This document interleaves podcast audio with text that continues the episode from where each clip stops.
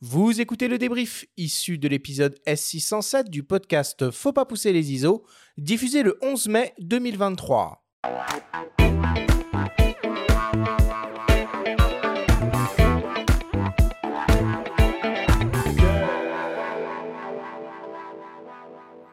Nous sommes toujours avec le photographe Olivier Lavielle pour parler photo d'avion. C'est le moment du débrief qui vous est présenté par ipln.fr, le spécialiste photo et vidéo. Olivier, si on devait essayer de résumer en quelques minutes tout ce que l'on s'est dit pendant cette émission. Peut-être pour commencer, rappelle-nous pourquoi les avions sont des objets si photogéniques. D'abord, ils sont fabriqués par l'homme pour un but utile, euh, mais aussi pour un but esthétique. vraiment, moi, je suis passionné des avions de la Seconde Guerre mondiale. On voyait très bien que les gars, ils avaient un goût pour euh, la belle ligne, la belle ligne de fuite, la belle esthétique, etc. Ils rappellent aussi euh, une époque où ben, c'était héroïque de, faire voler des gens et de faire voler des avions. Et puis, c'est quelque chose de c'est des véritables traits d'union entre les peuples. C'est cette façon qu'ont eu les hommes de se rapprocher les uns des autres. Euh, Juan Tripe, qui était le, patron de la Paname, avait dit, et d'un seul coup, nous avons rétréci la Terre. Et typiquement, ça n'aurait pas été possible sans l'outil avion. Avion, d'ailleurs, qui est un mot euh, français, hein, qui a été inventé par Clément Ader, qui, quand il a créé le premier aéronef, l'a appelé l'avion. Voilà, c'était ici en France, euh, c'était fin 1800. Et, voilà, donc d'abord, c'est français, c'est beau, c'est un bel objet, il a beaucoup de poésie en lui, il y a énormément d'aventures à raconter autour de l'aviation, puis c'est le rêve de tout le monde que de voler. Et, et c'est l'avion qui qui nous le permet. Et puis la littérature et le cinéma, on est bourré, quoi. Enfin, tu as cité euh, Syntex euh, euh, pendant l'émission. Il y a pas longtemps, j'ai vu La promesse de l'aube, qui est adapté de, du, roman de Romain Gary. On voit aussi son passé d'aviateur. Enfin, là, pour le coup, si on veut s'inspirer ah en termes de, je, vous conseille un, un, vieux film euh, en noir et blanc euh, qui euh, s'appelle Au grand balcon et c'est l'histoire du début de l'aéropostale. Bon, ça c'était à Toulouse et c'est là où tous les plus grands sont révélés, Guillaume, Saint-Exupéry, Mermoz, etc., etc. Et c'est vraiment l'histoire du début où ces gens-là, je suis désolé, hein, mais ils avaient des couilles vraiment quoi. C'est-à-dire que ces mecs-là montaient dans des avions qui ressemblent à des cerfs-volants. Ah, bah, quand t'entends leurs anecdotes, ouais, ça c'est oui proprement hallucinant. Et encore une fois, ces mecs-là, comme Clément Adair, le jour où il décide de faire voler. Euh, Clément Adair, il fait voler son avion que sur 50 mètres. C'est ridicule aujourd'hui, hein, puisqu'on traverse la planète. 50 mètres. 50 mètres pour 60 ans plus tard marcher sur la Lune. 50 mètres pour peut-être 100 ans plus tard marcher sur Mars.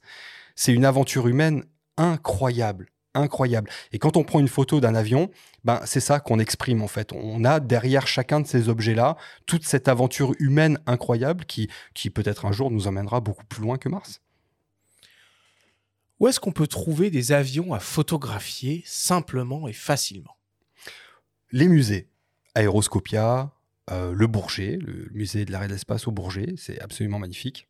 Et euh, mais les meetings aériens aussi, donc euh, la Ferté, le meeting de la Ferté qui, qui est vraiment génial. D'ailleurs, la Ferté, vous pouvez y aller aussi hors meeting, il y a euh, là-bas une, organisation euh, qui s'appelle, euh, je ne sais plus, AJBS Jean-Baptiste Salis, voilà, c'est ça, qui refait en fait tout un tas, toute une flotte d'avions légendaires. Donc ils ont des avions absolument incroyables et quand vous y allez le week-end, même hors meeting, vous pouvez les voir voler là-bas. Donc vous vous garez sur le parking de l'aérodrome, vous vous mettez le long des barrières et vous verrez des avions absolument magnifiques et vous verrez que vous pouvez aussi discuter avec ces gens-là qui sont des passionnés et qui vous montreront peut-être ces avions de près.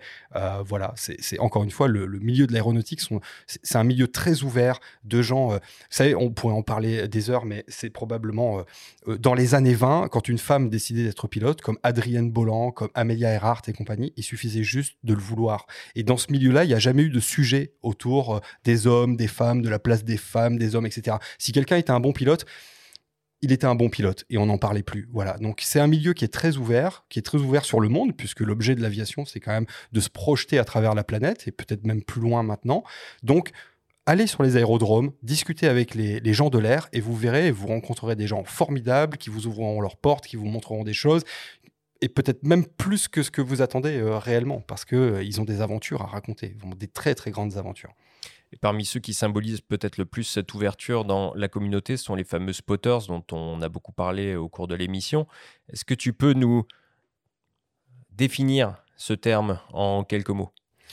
Et spotter, c'est peut-être un terme qui correspond plus vraiment à ce que c'est, hein, parce que spotter, c'est des gens qui, qui euh, pointaient des avions en fait et qui faisaient une collection d'avions. Alors ils voulaient avoir euh, tel type d'avion avec tel type d'imat. C'est un peu comme les gens qui collectionnaient un peu les cartes Panini. Aujourd'hui, on a beaucoup plus de gens qui euh, sont intéressés par l'objet avion et qui se dirigent de plus en plus vers des images qui sont plus poétiques, plus travaillées, plus oniriques, etc. Mais en tout cas, la communauté des spotters, c'est les gens que vous allez voir sur le bord des pistes avec des gilets, peut-être des euh, comment s'appelle des gilets jaunes et puis des escabeaux pour essayer de passer par-dessus les barrières avec des gros téléobjectifs et qui vont prendre euh, des photos d'avions. Donc euh, nous dans l'aéronautique, on les adore pour diverses raisons parce que ils sont témoins d'abord de nos activités. Nous ça nous permet euh, de faire de l'archivage. Ils sont témoins d'un certain nombre de choses qui ont attrait à la sécurité, à la sûreté. Ils sont acteurs de ça. D'ailleurs, ils sont promus par, enfin promus, sont euh, acceptés et puis euh, aidés par euh, la gendarmerie du transport aérien.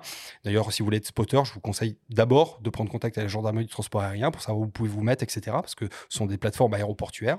Et puis, c'est une communauté vraiment sympathique de gens qui sont dans l'entraide, dans, une vision très collective de, de cet art photographique. Donc les spotters, si vous voulez faire de la photo d'avion, allez les voir sur le bord des pistes, vous serez toujours bien accueillis, c'est des gens absolument merveilleux, qui ont plein d'aventures à vous raconter aussi. Euh, quel matériel, boîtier optique, il faut envisager pour faire euh, de la photo d'avion dans de bonnes conditions? Tout ce qui a une grosse rafale et une longue focale disponible. Voilà. Après, euh, en fonction du budget, vous aurez des ouvertures plus ou moins grandes, des trucs, des machins. Mais si vous avez une longue focale et une bonne rafale, vous serez toujours bien à l'aise. Donc, euh, un, micro 4 tiers comme le G9 par exemple, avec un 100-400 équivalent 200-800 mm 24-36, c'est merveilleux, avec une rafale à 30 ou 60 images par seconde.